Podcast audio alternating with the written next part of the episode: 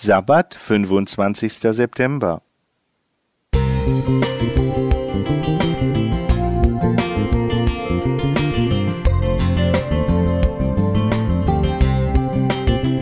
Ein kleiner Lichtblick für den Tag.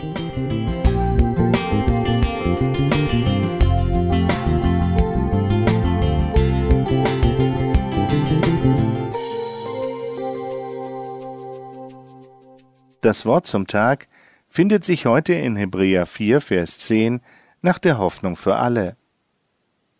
Wer zu dieser Ruhe gefunden hat, wird von aller seiner Arbeit ausruhen können, so wie Gott am siebten Schöpfungstag von seinen Werken ruhte. Ich wollte schon seit vielen Jahren Geige spielen lernen. Mich begeistert und berührt der Klang dieses besonderen Instruments, das so viele Musikstücke bereichert und direkt ins Herz geht.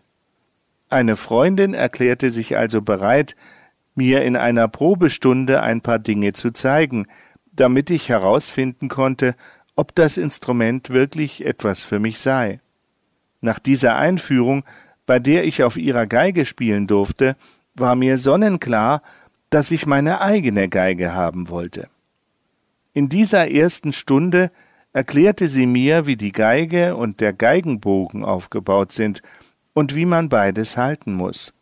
Um zu spielen, muss zunächst der Geigenbogen gespannt und mit Kolophonium bestrichen werden.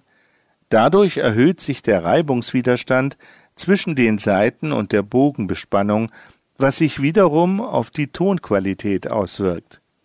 Mit dem Bogen werden durch das Hin- und Herstreichen die Saiten und damit auch der Korpus des Instruments überhaupt erst zum Klingen gebracht.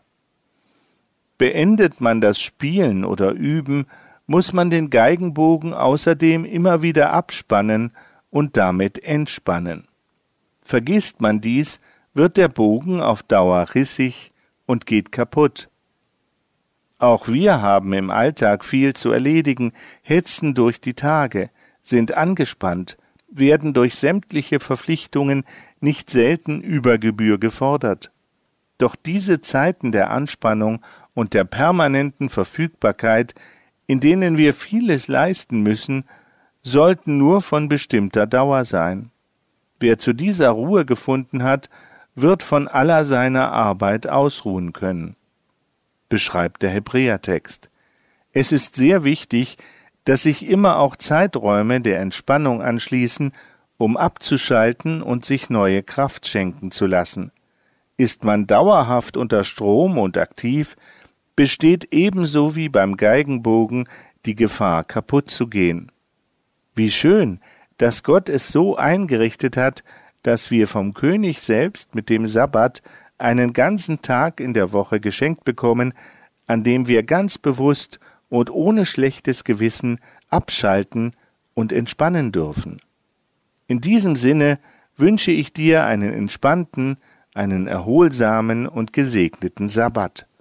Nicole Günther Musik